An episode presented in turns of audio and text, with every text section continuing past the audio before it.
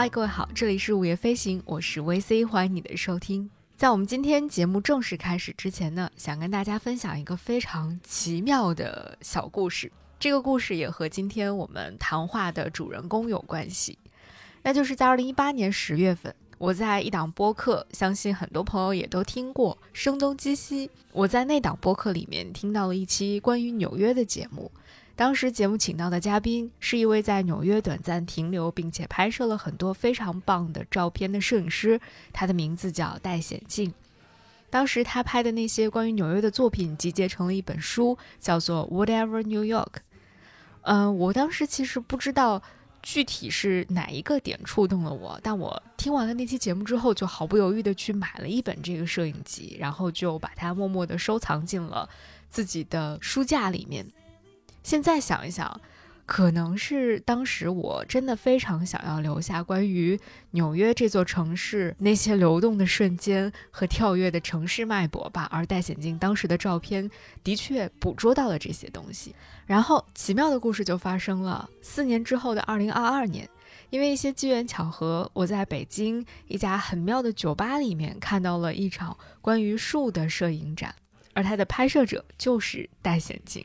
更没想到的是，四年后的十月，四年后的秋天，我和他在突然降温、大风呼啸的北京的晚上，面对面坐在一起，聊了一个很长的天儿。那天我还特地带了《Whatever New York》那本书去见他，还请他帮我写了兔签。我们都说这就是宇宙当中可能非常奇妙的能量场吧，它会让对的人相遇，让创作来激发创作。那接下来。就让我们一起进入这段有关树、独立、关系、创作以及时间的奇妙密谈，一起来感受宇宙当中那些奇妙的能量场吧。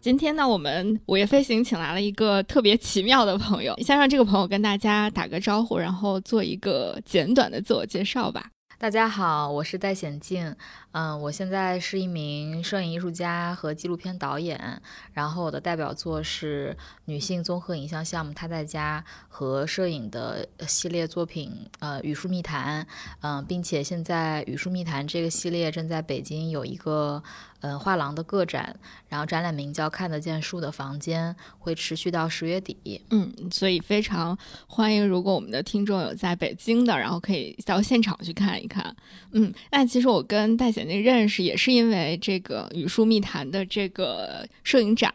当时呃也是参加了一个很有趣的活动，那其实是一个摄影展的。一个延伸的项目，就是一个在一个很很妙的酒吧里面，然后大家一起来坐下来聊一个跟树有关的这么一个小的沙龙。所以我很好奇，就是当时啊，为什么决定要拍一个叫《语树密谈》这么一个主题的摄影，算是一个项目吧？而且好像你介绍的时候也说，这个项目拍了好多年。嗯，那当时是一个什么契机，然后让你决定把镜头对准了树这个很在我们的生活中好像很常见，但是好像总被大家忽视的这么一个拍摄主题？呃，与树密谈这个项目追溯到是二零一二年，就是我有印象中拍了一张照片，然后这个照片应该是在北京的呃天坛，然后两棵树里头有一个老人站在那儿，然后呢。嗯，这个项目其实一开始不是一个带着呃强目的策划的一个系列作品，嗯，因为我觉得我二零，因为我是二零一零年毕业嘛，然后毕业之后，其实二零一二年的我跟现在已经过了十年的我。还是挺不一样的。就那个时候，可能对于摄影的创作并没有想好，就是所谓的定位呀、传递什么呀、表达什么的。呃，那个时候更多的就是你会被天然的、呃美好的，或者说打动你瞬间的一些一些景色景象会吸引。然后我记得那个时候我拍树，因为也是。嗯，就那时候经常去旅行嘛，二十多岁的时候经常去旅游，然后我就会发现，我经常拍的风景里面会有一些植物，然后我觉得什什么时候发现呢？其实基本上都到二零一五一六年，就是自己在做网站的时候，就你回顾你自己拍的你认为好的作品的时候，你开始慢慢的去归类、去整理、去编辑的时候，你会发现你跟这个树的这个东西很有缘分。后来慢慢的，随着从潜意识无目的到慢慢的你开始有了这个意识之后，你就尤其是在伴随着你个体成长，你特别嗯知道你自己。比如说是谁从哪儿来到哪去的这种，比如说人人生三大哲学问题吧的这个时候，然后你可能更好的能理解自己为什么对这个东西情有独钟。嗯，为什么叫语数密谈？是因为我自己本身是一个话不是特别少的人，其实我平时。还是比较健谈，也比较乐观，也比较外向。然后呢，嗯，但是在拍树的这个系列，我零零星星记得去拍它，有很多时候，大多数时候是我一个人的状态。然后要么就是可能和朋友或者曾经的恋人或者什么，然后去到，比如说，嗯，比较像像亚洲就比较集中在日本、中国，然后或者说西伯利亚，就是可能这些地方就会比较。有寺庙啊，然后有大量的这种嗯植被植物的地方，然后我觉得在那里其实你会得到一种守护，甚至你会觉得他像是一个人，他能理解你，所以你看到他的时候，你觉得你跟他在交流，而这个交流的内容一般而言，你不知道该去跟谁表达，尤其是身边最亲密的那个人，可能你。不太会直接跟他去聊你当时心里的那些想法，因为我觉得年轻的时候，其实人会有很多恐惧的部分，是因为你其实并没有想明白自己想干嘛，或者说自己是谁，你笃定的部分是什么。对，所以在那个时候，我觉得就是我把我自己会投入在这个自然风景之中，然后我在自然中，在跟树的相处中，我会找到一种持续的能量。这个能量好像就是我的，不管是我的韧性，还是我的。忏悔，还是我的喜悦和期待，似乎就是可以被。他所吸收，然后他能理解我。我自己后来就随着你自己个体成长，你自己也感觉你自己在长大。这个大还不是我们年龄上面的这个跨越，是你整个的心心境，或者说你的格局、你的眼界等等。就是你觉得你自己像一棵树一样在不断的撑开，然后那撑开你一定会有曾经你觉得害怕的、恐惧的东西开始在阳光下开始暴露，然后但是这种暴露可能又迎来。了它的一种蜕变或者一种质的飞跃的变化，然后它又开始生长出新的嫩芽、新的东西，所以我觉得就是好像树就像是我自己的一个躯干，对，所以我我天然可能对这个事情、对这个这个这个自然有有有吸引度吧，或者说就是一种得到召唤的感觉，所以我觉得在这个维度上，嗯，我更加会觉得这个项目它还是一种。呃，向外生长的一种感觉，我希望给人带来的还是生长感跟希望感。嗯，就是我我拍的里面有很多也是仰视的镜头，嗯，是因为我觉得就是树它的时光，它的年纪可能能比一个人一代人、两代人还要久。就这个，我觉得是我内心对它有一些敬畏之心的。嗯，你刚才提到说。呃，因为这个项目它持续的时间其实是足够久的，然后在这个过程里，你感受到了你好像就是对于人生的那三大命题有了一些更深入的理解和变化。嗯，那你。其实是这个，是不是你在比如说看你最早拍这个树的作品和你最近拍的这个树的作品的时候，会有会感受到这种变化吗？对，我觉得，我觉得还是挺怎么讲呢？挺明显的。我记得就是可能那时候还在上海生活的时候，应该是一四一五年，我拍过一张照片，是呃，应该是襄阳公园，然后我记得是傍晚的，可能是晚上七点到八点之间吧，然后就是。嗯，天色已经没有了，但是因为广场上有一些跳舞的老人，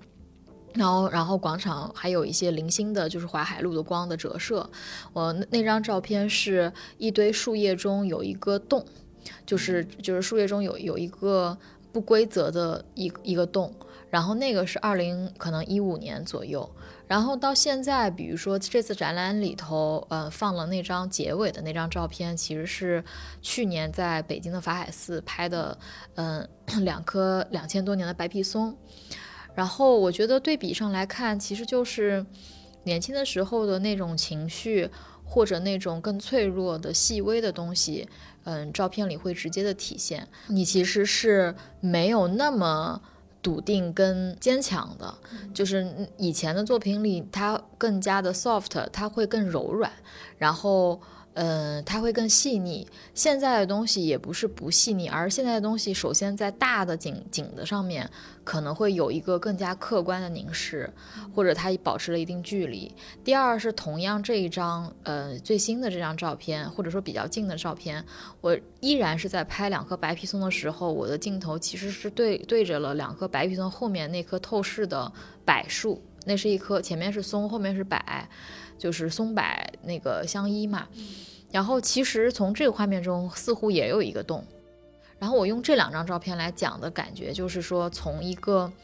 你可能还需要被保护或者说被依靠的那种状态，而且那张照片是有点黑色、有点灰色的，然后到现在其实更加明媚。然后树的生长也更加的丰满，也更加的向外延，它会给你非常强的坚定感、生生不息的感觉。所以我觉得这种变化，其实，在画面上你是能感觉是以小见大的。嗯，甚至我觉得就是，比如说在这几年，我都感觉以前就我收拾衣服的时候，衣柜的时候就发现衣柜里颜色对以前就是经常黑白灰、墨绿这种，然后现在就很 colorful。然后也会有开始有图案，你不太会觉得就是这个东西是过分的，嗯，是张扬的。你其实特别能知道你能不能驾驭这些东西了，对，所以我觉得其实是一种。呃，成熟的变化吧。嗯，你刚刚说到这个，我就想起来，在这次展览里面有一张特别不一样的照片，就是那个花架的那个。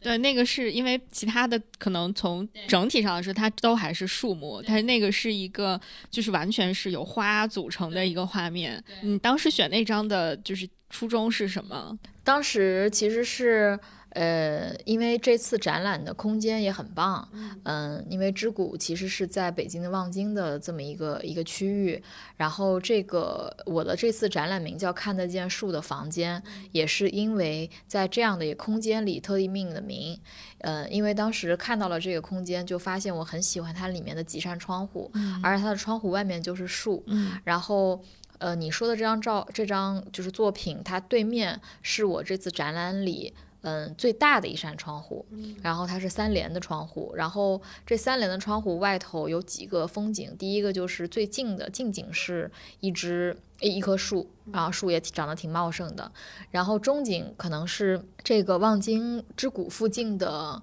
住宅，然后再远景其实是能看到。嗯，望京的就是呃那个那个核心的 SOHO 那块区域的那些建筑物，高一点的对高一点的建筑物。然后呢，我会觉得那在这个展览里头，这个位置就是是用哪一张照片面对这这个这扇窗更合适？嗯，然后我就选了这一张，然后并且这张作品名叫《语数密谈之热恋》嘛，因为这一张照片其实是在西班牙的塞维利亚拍的。然后，并且展览走到这儿的时候，其实开始多了很多人工的景观跟自然景观的关系。这张照片是一个，呃，像打开的书书页一样的一个架子，嗯，然后这个花架上是长满了，应该是月季，这样的大朵的，就是就是就是呃花。然后后面其实是南欧特别典型的，就是云层很低，大朵大朵的云。所以这张是特别特别奔放的一张，很很西班牙感的一张照片。嗯，然后我也觉得跟其他的几个更加有东方意境的，或者更加有嗯诗意感的有所不同。所以这个地方我故意放了一张，就是。比较特殊的这张照片，对，因为我觉得它就是面向阳光，然后特别肆意的这种这种样子。嗯，然后我记得那个下面还有配了一段文字，包括在这次展览里面好多地方都有那个文字。嗯，我当时还特别好奇，就是这些文字是本身它就和你当时拍摄这张照片的场景是一起创作的，还是后来就是你觉得他们可能有一个呼应关系，所以把它放在了那个地方？对这个问题挺好的，就是其实我自己是一个备忘录小作文呃高手，写手。对，就是我的备忘录特别特别多，里面杂七杂八的，很乱。嗯，但是基本上都会留下一些感受，后面都会括号，比如说几几年几月几号，形成了一些这种习惯。就我备忘录里面，除了有自己写的一些东西，也会有随时不管是在旅行或者在睡觉前或者在任何地方看到的一些有意思的书摘，我要么就是以照片拍下来存进去，要么就是把它原封不动的抄写下来，然后可能标注出这个出处等等。所以呢，其实这一次在做展览的时候，因为我会感觉这一次有所空间，也有留白，就是我觉得可以结合一些文本，嗯，因为本身我在做别的创作之中也有嗯很多文本的表达方式，因为最早我是做媒体的嘛，就是也写东西，然后所以这次选择的呃文文字并不是一一对应的关系，而是。可能来自于不同时间段在备忘录写的，然后当然你重新拿开来看，你你还这次还是做了一些修改和调整，嗯，但是我尽量选了一些比较比较短的，不那么冗长的，然后呢也跟照片做了一些相互的搭配，比如说在这张照片旁边正好有一块嗯留白的区域，我我记得这张照片旁边是路的尽头就是爱的尽头这句话，嗯，因为。我觉得第一，这张照片本身会给人很很有热恋的感觉，然后很甜蜜。这张照片算是这次展览里最甜蜜的一张照片。然后第二呢，就是，嗯，可能因为随着这几年，就是从去年开始，我开始骑行，我开始运动，就是你跟这个路的接触，可能跟以前你开车或者说你在城市里散步那感觉不一样。因为骑行是能够带来。呃，速度能带来灰尘、风沙，所有的这些感觉，而且有的时候你在路上特别累的时候，你会特别在想这条路的尽头还有多少，或者说什么时候能到终点，我什么时候能完成？对，但是就是因为运动这个过程也是一个自我博弈跟自我对抗的过程，所以你每一次完成一次骑行或者完成一个区域的结束，一条路的呃终结或者怎么着的时候，你会觉得。你还留有很多的余味，我觉得这个可能就是有爱的那个部分在里面。嗯，对。然后我也觉得，就是的确就是这个又回到就是什么是爱这个事情上，那我就会觉得其实路的尽头本身。可能是一个没有答案的爱的镜头，其实也可能是没有答案的，所以我觉得这两个可能在这个照片旁边就挺合适的。包括我刚刚说的那个法海寺门口那白皮松的那张旁边，我写的其实是也特别简单，只给了一句话，就是“活着唯有自然不可辜负”。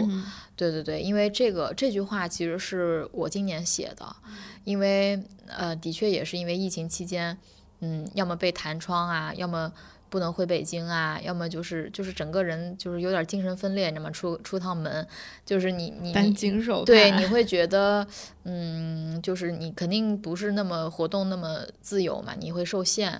然后你会看到今年整个的经济的下行，你会看到很多嗯，挺挺挺糟糕或者挺悲伤的事情。就你看到这些的时候，嗯，再加上可能嗯，比如说你现在并没有在一段。婚姻关系或者有孩子呀什么这样的这种关系里，所以你就会觉得其实你你你没有谁可以呃不辜负的，就是你可能就是就是自然是不可以辜负的，因为就是。嗯，不管是疫情的来临，还是我们今年看到整个地球的气温的变化，对吧？就是高度的炎热，那四十多度持续很长时间的华东地区，包括其实这几天北京也开始挺冷的，很多人都开始骤降温。对北，很多人都开始说今年可能全国也会迎来比较嗯寒冷的冬季，就是等等这一切，你就会觉得人是非常渺小的，就是在自然面前，嗯，它有一个非常。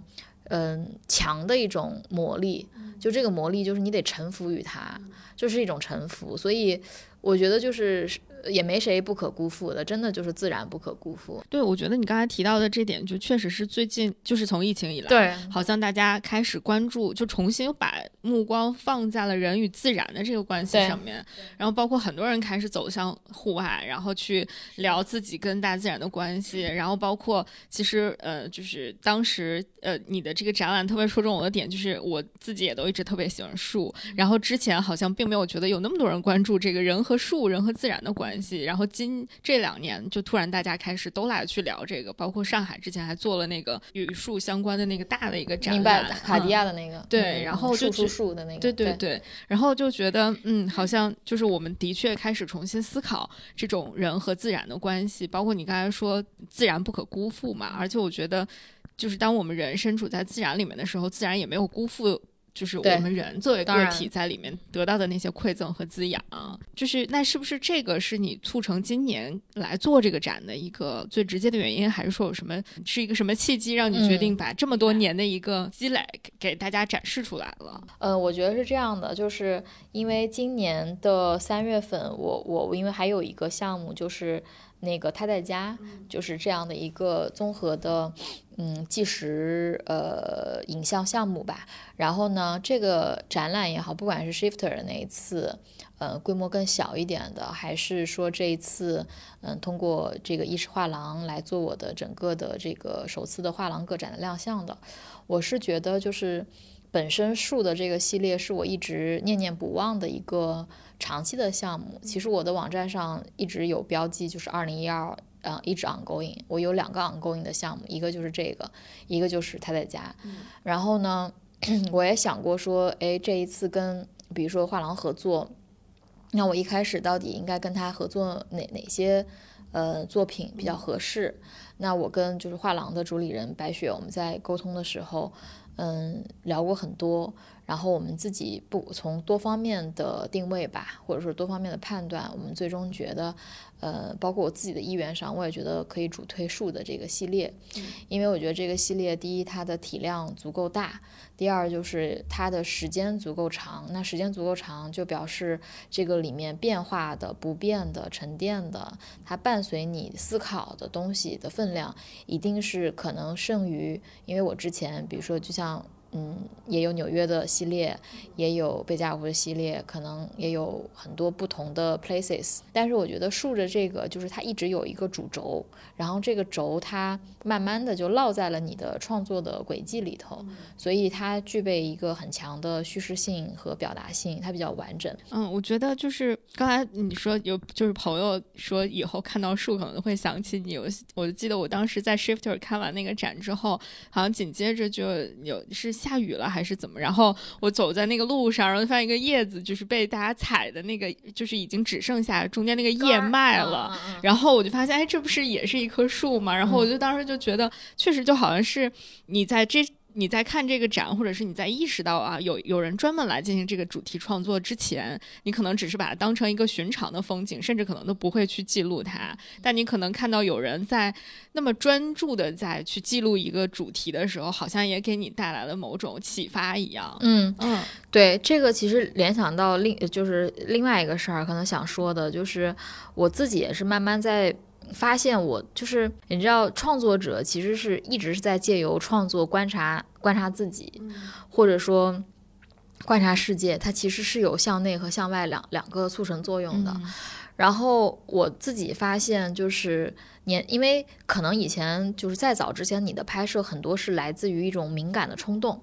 啊，但是现在就是为什么开始我很珍惜这两个系列，是因为哦，原来以前所有的铺垫开始慢慢到了沉淀的时候，就像它是一个筛沙子的过程，慢慢慢慢的你看到它的纯度在哪儿，它的那个不变的东西在哪儿，它的那个永恒性的东西在哪儿，然后我也发现了这两个作品之间的关系以及。我的创作的一个呃相应的轨迹跟思路，就是不管是我做的他在家，其实他在家是一个关注中国都市女性的生活情感，它有点像是生活情感启示录。为什么叫它启示录？是因为在这个里面我是个介入者，我也要跟他们去碰撞、去交流，而不是一个纯客观的去观察他的日常。所以就像咱们俩今天在聊天，你也会发现女性跟女性之间经常能碰出很多。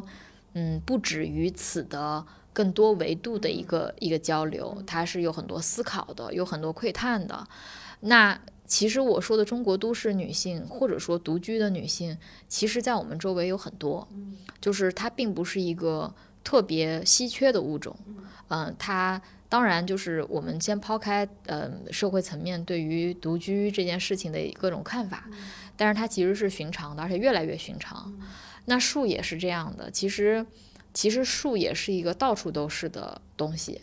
你你你你不管是在一个呃富裕的地方，还是一个贫困的地方，嗯，就是或者说贫瘠的地方，其实这个这个树它一直都有。然后呢，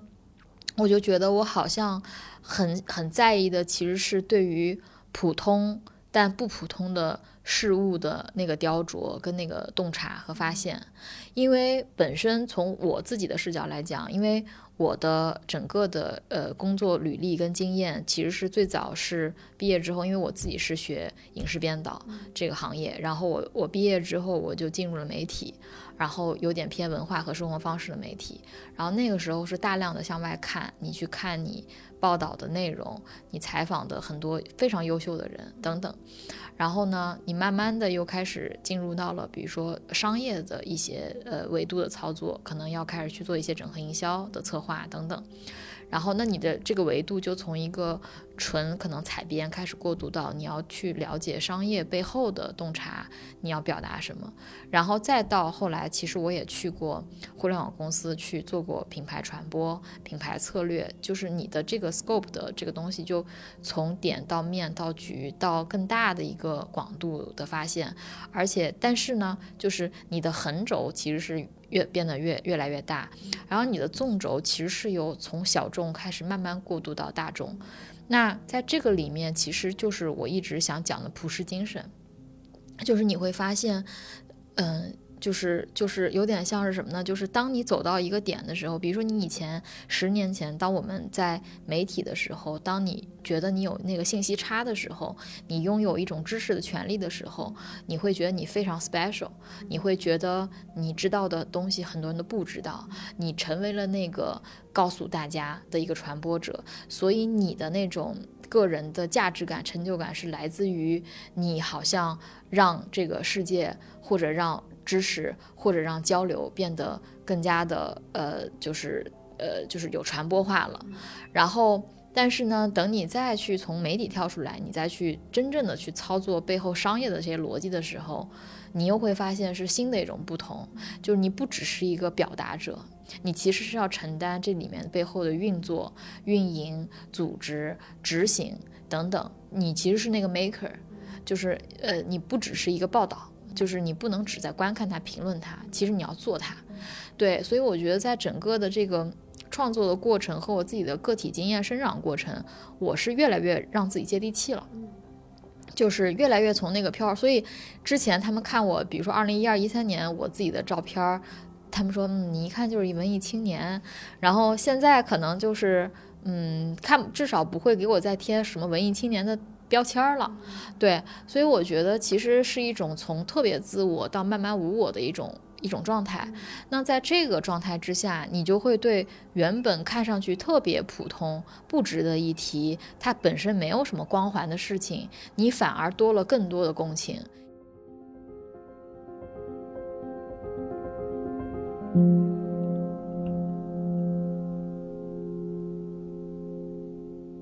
刚刚说的这个，我就特别有共情，因为你观察的角度和思考方式变化，就感觉跟我就是特别特别像。就是的确是一开始你在刚二十出头的时候，你就会觉得，哎，对我就是跟别人不一样。然后后来你开始接触到一些最真实的个体的时候，你会慢慢慢慢就是就是你刚才说的从上面飘的那个感觉，慢慢慢开始沉下来，然后去去发现每个个体身上的那种价值，然后并且从当中获取一些能量。你刚才描述的时候，我。就想象的是那种，就是那个树，它的根在越来越往下长，然后越来越扎实，是，然后整个人好像就慢慢能立在那个地方了。是的，是的，那种感觉还是。就是，的确是感觉你的人和你的树和你的作品是合一的，同步在生长的感觉是合一的，是合一的。我觉得就是上次在上海见一个很好的朋友，他也说了，他说其实艺术是人灵魂的产物，真正好的艺术家可能其实是跟自己灵魂在对话，其实并不是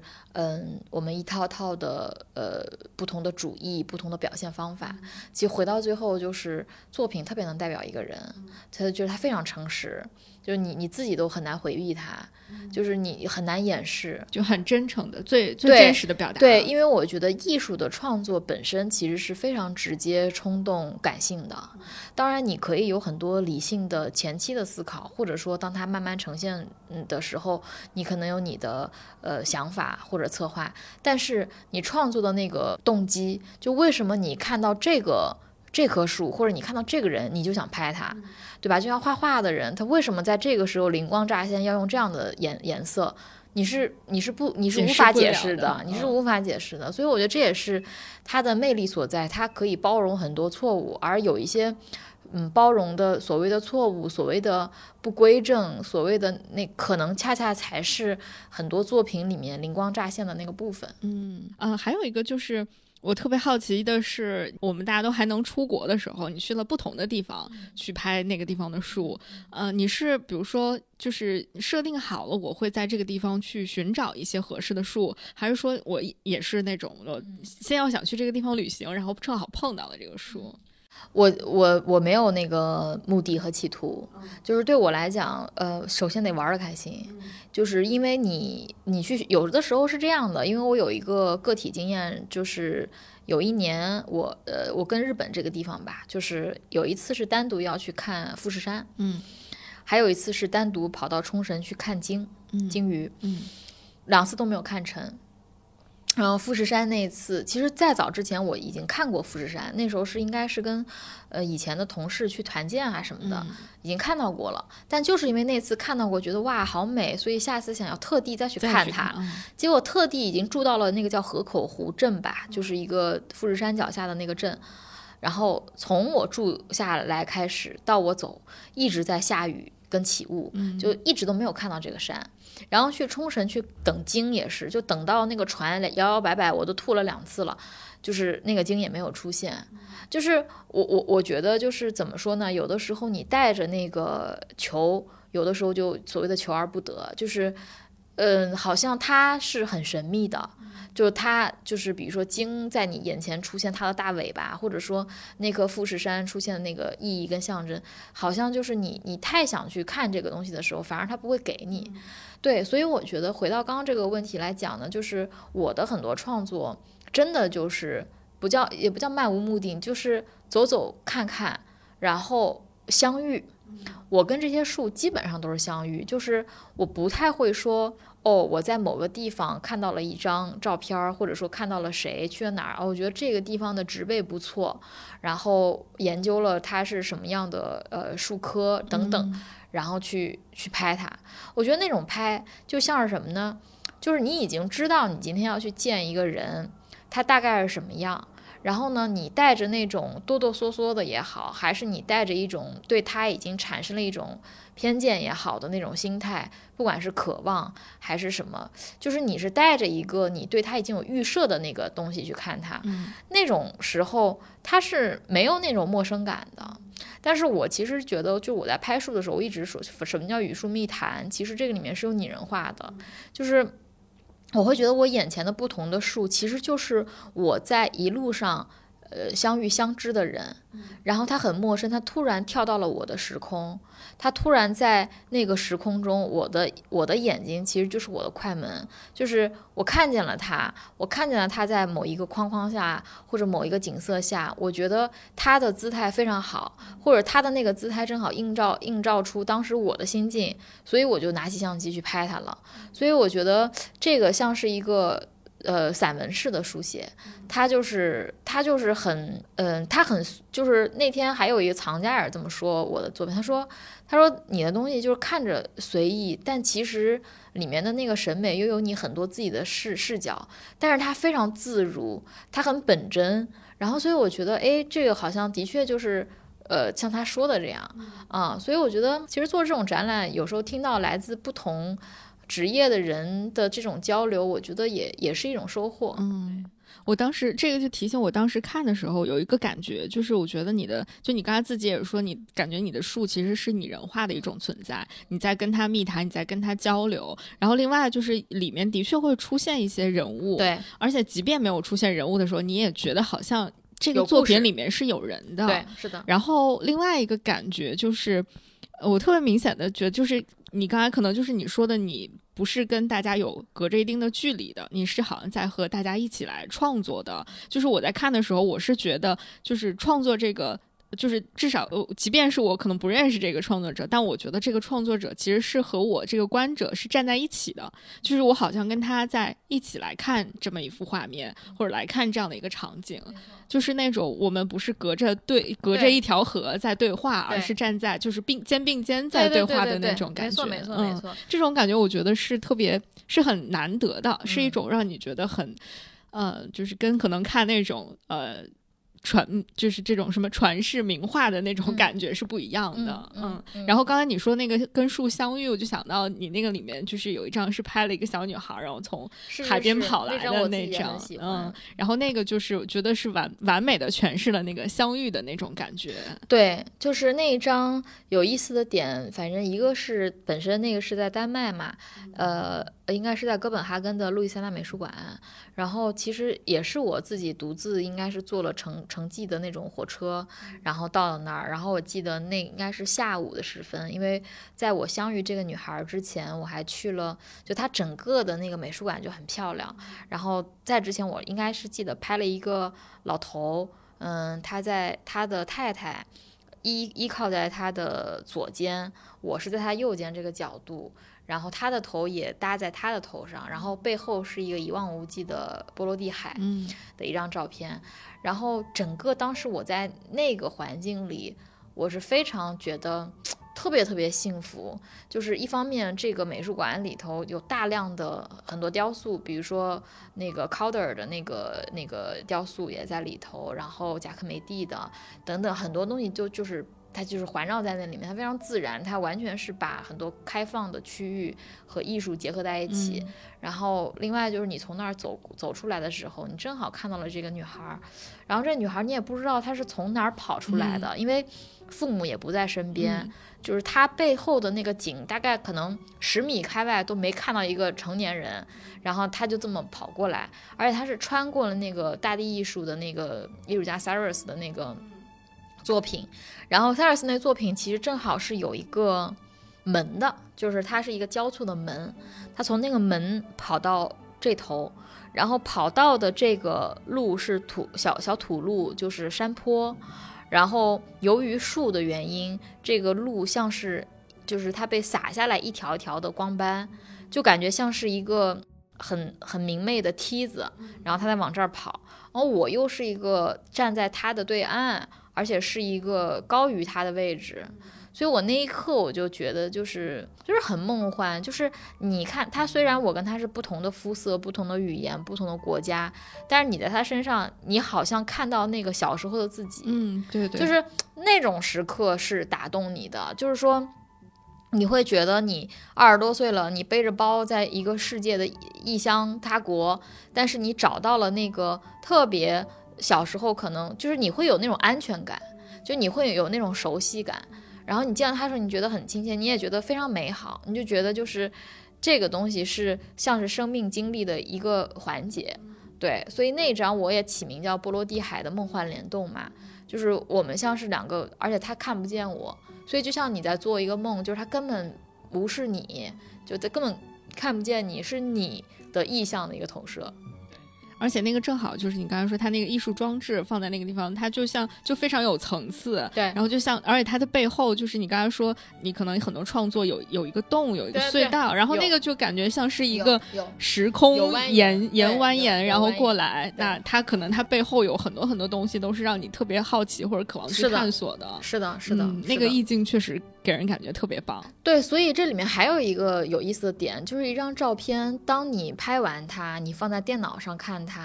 和你在输出它，然后你再挂在这样的一个空间里看它，你再跟一堆人看它，它完成感觉又不一样，对，它完完成了一轮一轮一轮的凝视，嗯，因为静态的照片跟比如说当我在拍纪录片，或者说比如说以前也可能。会做一些广告的，比如说监制啊、创意啊、策划啊什么的，就你会觉得流动的影像是故事的描表述，就平面的影像，就摄影这个东西，它提供的这个凝视的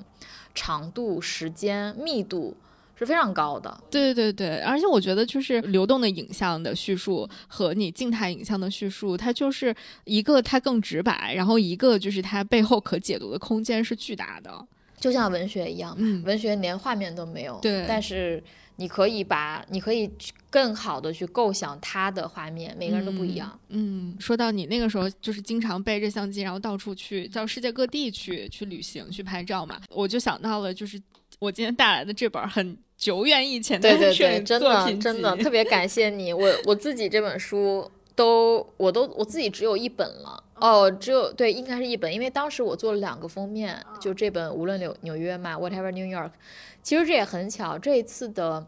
呃，就是就是画廊，嗯，主理人白雪在找空间的时候，嗯，他对接的那个帮他联系的这个空间的女孩儿，她自己有一本这个书，他也看过这本儿啊，啊、然后后来那天白雪还给我发一张照片，然后当时我都觉得好震惊。嗯，然后因为当时我做这本书的时候，我一共大概印了四百本还是五百哦本，就我现在拥有了一个限量版，对，然后我一直都没有加印这本书。嗯，嗯，是为为什么没有加印呢？我觉得一方面是我一直想做第二本，嗯然后第二本其实我主题和图都有有选择过，嗯但是呢，又在想什么时候出比较好，以及这这些这几年吧，可能重心很，比如说拍纪录片也需要时间，做展也需要，做整理也需要，写东西也需要，就是所以画册没有排在我最优先级的位置。嗯，然后以及这几年其实独立出版也很多嘛，就是很多人都在做，然后我就在想，如果我再要去做第二本，我的创新点是什么，或者我怎么样能做得更好？但我觉得没有找到答案啊、然后所以第一本也没有加印。我一直想说，第二本做的时候再把第一本重新加印，对吧？因为印刷本身就是你做的越多，你成本可能越低这样子，所以就一直没动。那这当时就是去纽约拍的这个，应该是一六年的时候去拍的。嗯，那个时候你现在再回头去想，那个时候的就去纽约二零一六年的那个去那个那个创作的状态，和你就是后来的，比如说拍树呀，然后去其他的城市去旅行，然后拍摄的那个状态是一样的吗？不一样，其实纽约这个就又说到他在家那项目，二零一六年对我的嗯所谓的人生节点来讲，是一个很重要的节点。因为呃，如果之前听过我别的节目或者知道我的经历的呃听众，可能就二零一六年我开启了他在家的那个项目，然后因为我就是告别了一段亲密关系，然后与此同时，当时所供职的杂志社也倒闭了，所以就是基本上是回到了一个没有工作、没有恋人的这么一个状态，然后卡在我即将三十岁的节点。然后当时其实去纽约真的就是想有一次任性的放飞自我，就是因为呃在那个之前我对纽约，嗯、就是纽约，我相信对于很多比如说学嗯传媒呀、艺术呀都非常非常不陌生，因为它就是世界中心嘛。然后嗯，比如说 Woody Allen 的很多片子，对吧？然后我们所熟悉的很多的。呃，事件、艺术很多，就就就是纽约有它很多的构成，所以我记得这个前言里面我也写了，就是在我来之前，纽约在我心中的印象是怎么样？我有点像是去找我曾经受到影响的这些图景的一种对照，对，然后所以当时纽约的出行，因为时间比较久，我还记得我我拿我我我办了一个国际驾照等等，然后在那里自驾。然后在这个世界中心，然后去在曼哈顿，在布鲁克林，然后去找我的当地的朋友，然后去看大量的美术馆，然后我还记得偶遇了一次马拉松，然后等等等等吧，诸如此类。反正就是那个时候的我是一个寻找答案的我，就那个时候我其实没有那么自信，也充满困惑，就是就是第一就是。就是很难过，因为因为分手嘛，就肯定是会有阵痛期的。嗯然后我觉得那个时候像是一个你要通过很多外界的呃陌生化的新的东西来刺激，或者说来抚平你很多的创伤。对，所以你你像是一个世界的旅行者，就是你带着你的包，带着你的相机，带着你一个自己的这个肉身，然后你就出发了，然后你去寻找，你去你去通过这种忙碌、这种流动、这种行动来回避你的孤独，回避你的孤单，回避你的痛苦。我觉得是这个过程。嗯所以这本书就是纽约整个的这个，因为当时待了蛮久，还去了波士顿，去了什么，就是拍了大量的照片，而且而且那个时候，因为我正好也换了一些设备，然后我也很喜欢那个它的成像，它的各种，所以整个我觉得在重新看这本书的时候，就有点像是看到那个时候的我自己。就是那种，就我记得之前还有一个媒体问过，他说你重新再看你，比如说二零一六年，呃，这个那个节点，你夏天开始去女孩家拍，就是我是从纽约回来我就开始拍人了，所以他们俩之间有什么关系吗？他俩之间没什么关系，就是就是你可以理解为就是去去出国，然后跑到纽约那边，像是一个分手后的，呃，散散心，任任性的，对，就是说走就走。然后从那儿回来，其实你你就是真的是平缓很多。你你到了那边之后，比如待了一个多月，然后你又看了大量的艺术品，然后博物馆，然后跟陌生人交流聊天儿，对吧？然后你一下子就觉得世界大了之后，那个人变小了。所以后来借由这个在纽约的一次洗刷、冲刷吧，大量的陌生化的东西的冲刷，然后你我再回到上海，然后你好像突然。还是找到了一些力量的，个体的主体性被激发起来对，被激发了。然后你回来之后，你又会觉得说，那我得做点什么呢？对吧？我就开始做网站，我就开始说，嗯，我想要去拍一个人的系列，才开始有了他在家的一二三四五，慢慢的这些人的出现。所以我觉得这两者关系其实。就是它记载了我二零一六年的那种变化，所以我每次一看到这个东西，我我看到这本书，我看到里面打开里面的这些照片，我都能很清晰的能记住，就是当时在纽约的那个色泽、天，就是气温，包括就是很多照片是能唤起你在那里发生了一些什么事情的。就我觉得这种感觉真的，它已经过了六年了，但是你看到这些照片，哪怕它不是动态的，但你很多记忆依旧是很清晰的。啊，所以我觉得这个是，呃，人还是就是也也是希望就是有创有想创作的想表达的，就大家都不用管你，你最后会走向哪里，嗯，你就是应该去把它留下来，去去对，你就应该是去把它记录下来。嗯、就像昨天那个也是看完展，就是微微说，他说，嗯，因为他的工作要去更多的全球各地，他说当时他其实是住在一个就是住不同的酒店，他都一他就想记在酒店的窗户看出去的不同的风景，嗯。他好像陆陆续拍了一些，但是他没有坚持下来。嗯，他现在就很遗憾。他说：“如果坚持下来，我我是一个理理科生，我是个理科女孩，但我不管这个是不是艺术表达，但是至少我都把它自己的生活对留留下来了。那留下来肯定会当这个同样的形式表达，同样你你一定就是一旦多了之后，它会形成一种图景。嗯，所以我觉得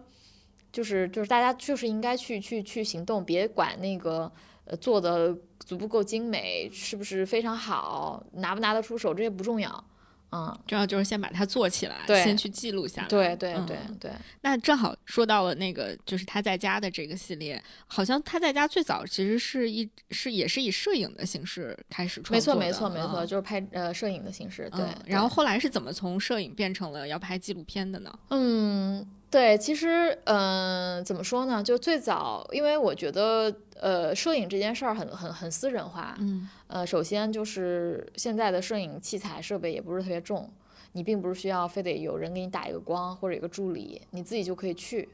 然后呢，你背个包，对吧？你有设备。然后第二呢，因为我以前做媒体，我也喜欢交流，所以你自然有了很多的采访的一些东西。所谓的采访吧，我觉得更像是交流。聊天。嗯。对，所以你就开始有了文本。然后有了图像，然后这两者其实一直做做做，可能就做到了疫情之后。我其实是在自己的个人的公众号上做了一次发布，然后后来就才有了一些呃媒体的看见等等。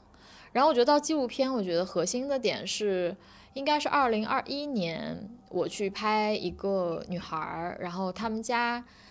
嗯的地板上有两面窗户，那个窗户正好反呃不是窗户那个镜子，就是它正好反射了我跟她。在那个空间时空里面，然后我其实一直也觉得，就是说，嗯，视频大家都知道很繁琐，它需要有团队，需要干嘛干嘛，所以很多人有的时候一想到，哎呀，要做个片子就望而却步了，嗯。就觉得算了，别别那个什么了。就像很多人说写作其实靠一支笔就可以，嗯。对，但是我我觉得就是这个项目后来发展到那个时候，我会觉得说我静态的摄影跟我所整理完录音摘选出来的文本，甚至是我自己写的东西，就是，嗯，它还是不够那么的生龙活虎，嗯，就是，呃，我更想用动态的视频去表现它，而且表现的不只是这个人，是表现的是我跟他在一个场域中，我们所碰撞和激发出来的很多的思考。嗯。所以在那个时候，我觉得我得面对这个纪录片这件事情了，就是我得面对把它视频化的事情了。所以呢，我这个人呢，就是行动力也的确是比较强。然后我就觉得说，那怎么搞呢？对吧？就我我就是就是怎么拍？在这个过程中就觉得不行不行，就是你看那么多，你你你你你还是你不能只是停留在那个思考上，你得你得行动。实践起来。对，因为因为我们我本身也学这个学科，你这个里面就牵扯到录音、摄影，然后整个制片，整个各种各样的这个这个，包括找人、钱财等等。然后后来我觉得我就开始，我记得我当时拍的第一个女孩是一个，当时看完我，呃一呃腾讯谷雨的报道，还是一条的报道，然后主动给我写邮件的一个女孩，她自己是玩这个幺三五胶片的一个呃一个女孩，她也是北京人，嗯，然后也有自己的本职工作，然后他就是想用胶片拍不同的人，然后他说我能不能来拍你？哎，我觉得这个很有意思，就是说本来是我去拍别人，然后又遇又相，又相遇了一个摄影师，对吧？嗯摄影姑娘，我们就相约到了景山。那天他给我拍了很多有六六画幅的，就是比如说路来拍的，也有幺三五的什么的，甚至他后来做的很好，他还把照片都打打出来，装裱出来，然后寄给我，然后我也给他写了，我们还互相写了一些文字。嗯，现在我把他给我拍的东西都裱在了家里，对，然后我就觉得就是说，那就开始行动吧。嗯然后所以当时就从他开始，然后再往后面一个女孩儿就是艾塔汪倩文，就是我就开始去拍她。当时我就找了我的摄影师搭档，然后那个摄影师搭档小麻他也很好，他来我这儿待了很长时间，然后我们就一起在摸索怎么去呈现什么视角，多少多少个机位。录音一开始没有录音师，因为有成本嘛，我就拿了 Zoom H 六，然后我自己要承担可能一边听收音。一边举机器，然后一边找人，所以等于你们是两个机位，然后就是你既担任编导又担任摄对对对像的很多很多纪录片儿就是摄影就是导演嘛，嗯，对，样片就是这么做出来的，嗯嗯，然后剪了一个三十多分钟的样片，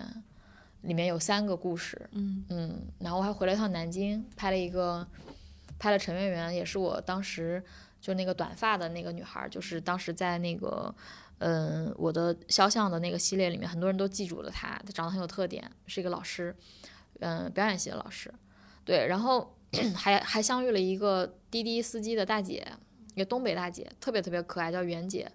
然后也是无也是跟跟着她拍了很长时间这样子。然后慢慢有了这个样片之后，就更加清楚你自己要怎么怎么做这个片子，怎么表达它，不断的精进。后来就是跟腾讯聊，然后然后腾讯说，那我们我们就是你你的东西要不赶着二零二一年，就是今年的二零二二年的三月的三八妇女节档期就播吧，我才开始正式进入到大家现在眼里看到这三集的正式的制作。然后现在就是也在想着说第二季怎么怎么能实现吧。嗯就所以这个项目还是会就是继续会把它做下去，嗯，就可能跟树的项目也会继续把它做下去。对对对，我我我我觉得会把它记住。我我现在还有很多未完成的想法，还是想要去精进它、优化它的。回归到这两个创作的动机和生长的逻辑来讲，其实他们真的是生长出来的，而不是一开始就被安排出来。他写就像很多。我们要是回到上班，我们可能第一页 PPT 回到目标是什么，什么呃方法是什么，就一开始没有这些。但是你你你你你们慢慢做，慢慢做，你就是我觉得就是你没有那么着急的去总结它的时候，嗯，你给了他很长时间，就是说让子弹飞一会儿的这个时间，然后再到现在，我就发现，嗯，我的很多的作品和我自己的生长的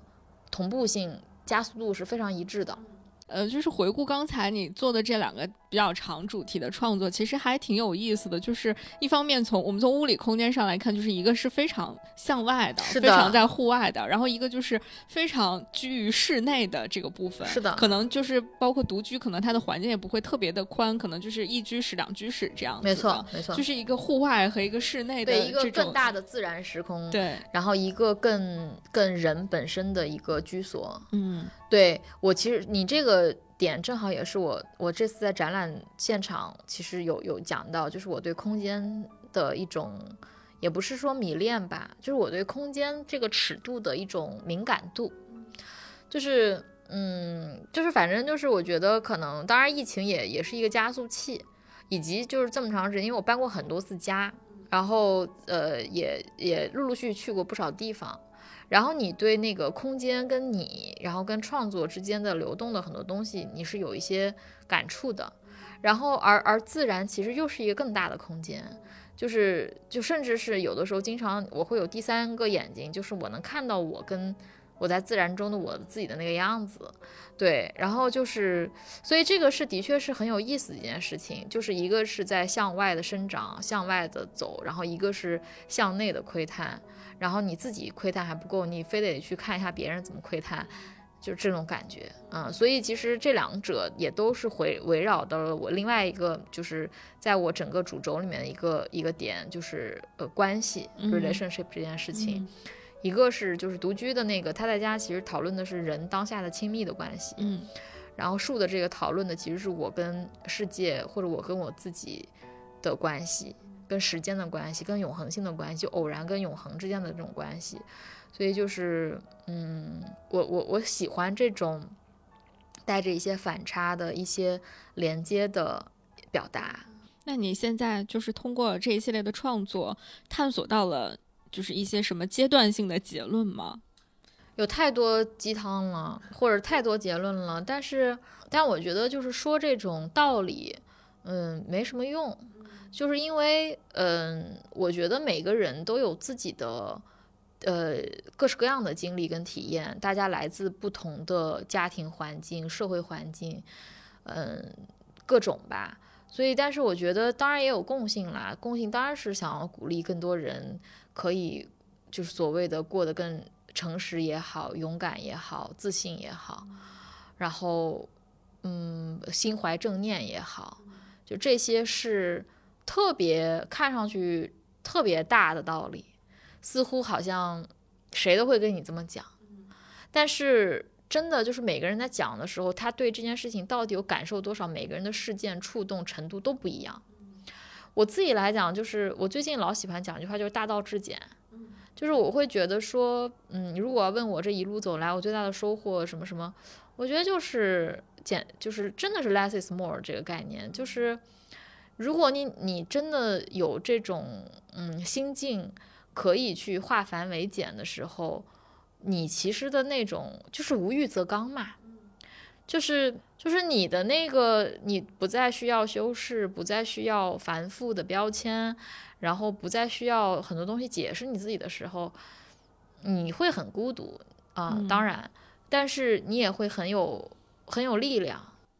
就是然后你的精神世界也很富足，嗯。所以就是，对，当你在这样的状态的时候，你每天就是很多。现在我身边好多朋友，包括这次做展，大家都说，哎呀，你们俩好有能量啊！就我跟雪，然后，对啊，因为我们真的就是我们不太 care 好多年轻时候特别在意的东西了，就是当然现在也不老啊，就是说，对，就很多东西不是很重要。我经常就是别人跟我说什么，我说不重要，这不重要，经常就是这口头禅。对，就所以就是我觉得挺，我觉得最大的收获就是你，你越来越清晰了，越来越 越来越透，嗯，就很它很透，嗯，然后一旦这样一旦通了吧，你自己就挺挺挺没心没肺，挺快乐的，嗯，就很自洽。对，就挺傻乐的。就是、嗯当然现在很多外部环境不好啊什么的，就是我也有的时候很难不被朋友圈影响，不被很多这种糟糕的消息影响，甚至也会波及到个人嘛，不管是对吧？你什么搞个理财也不行，对吧？出个门也不行，等等等等等等，所有的看个病也会遇到很多问题。但是我会觉得这都是当下，就是你它只是一个过程，就看你这个人，你到底是信很多事情是越来越好，还是你信什么？就人信什么这个事儿，我觉得挺重要的。嗯，所以那接下来还有什么就是比较明确的创作计划，或者有什么新的创作构想吗？嗯，我觉得我现在还是有几个事儿吧。第一就是，呃，第二季还是想努力的去争取，嗯嗯，能够有所结果。第二呢是，呃，也在写东西，然后如果快的话，明年看看能不能出来。然后，嗯，还有就是，就是这个平面摄影的这些部分，其实也想再多拍一些，但都没有没有排出来呢。就是，哎呀，就是因为这不是刚做完展嘛，其实展因为要到十月底，其实还有几几轮儿，可能还是带不同朋友去看看交流，也是因为借着这个展览的机会，可能跟很多没很久没见的人有一嗯次面对面的交交流的机会，嗯。对，因为大家在对吧，北京也出不去，对吧，出不去进不来的，所以也挺好的。所以我觉得就是差不多就这几样能能做出来就挺好，就就就嗯不错了。已经就是刚才我们还聊涉设计涉猎的这个创作范畴已经很广了，从文字到图片，啊，然后再到这个影像。所以所以是是就慢慢搞吧，嗯不不着急，对嗯，就嗯刚才说的不着急，慢慢来，对对对对对嗯对对对，顺其自然。其实就可能就因为我们现在真的是处在这个你不知道明天会发生什么，会遇到什么的。对对，然后最近不是正好也有那个有跟那个艺术季什么的有一些合作，然后陆陆续续的，嗯，大就是自己的项目，然后合作嗯联合创作的项目，反正都有吧。嗯，我觉得就是保持这种创作的呃节奏就很开心了。嗯，啊、那就是你怎么来保证，就是保持自己的这种创作热情呢？就是因为其实你将保持这种在，就是你你要随时应对不停的来各种各样的变化、挑战、不确定性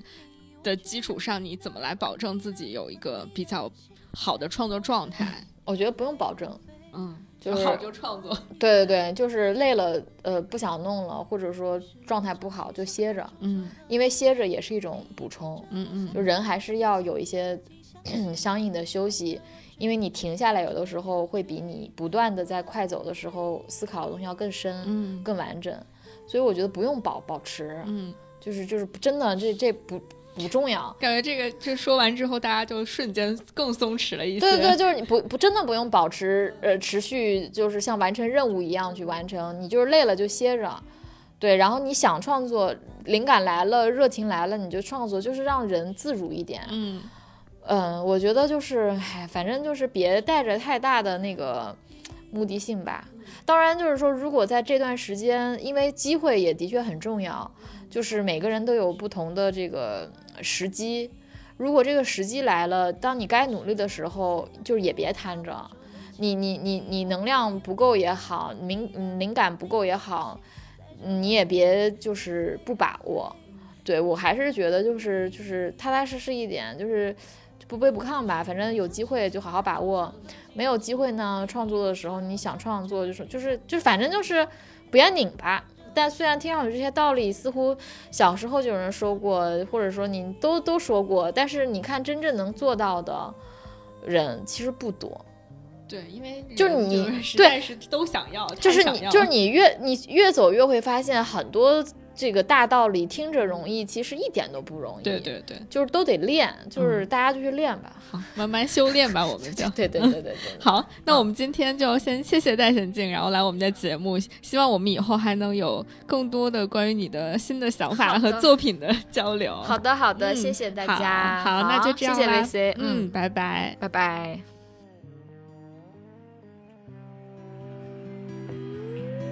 你是我未曾执着的亲你，我却有你的吻，你的魂，你的心，载着我飞呀飞呀飞，越过了意义。你是我朝夕相伴，触手可及的虚拟。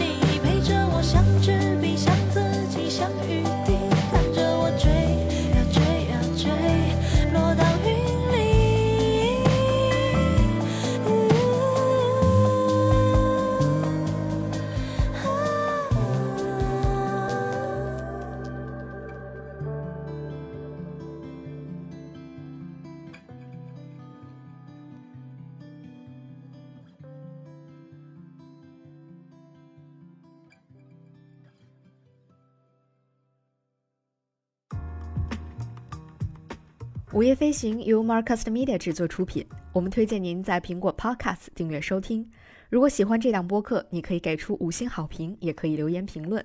同时，我们的节目也会同步更新在 Spotify、小宇宙、喜马拉雅、网易云音乐、QQ 音乐、荔枝 FM、蜻蜓 FM 等平台。另外，你也可以搜索“午夜飞行”的微博和微信公众号，期待你的关注和反馈。我们也欢迎有意向的品牌来赞助支持这档播客节目，合作联系可发送邮件至 hello at marcusmedia.com。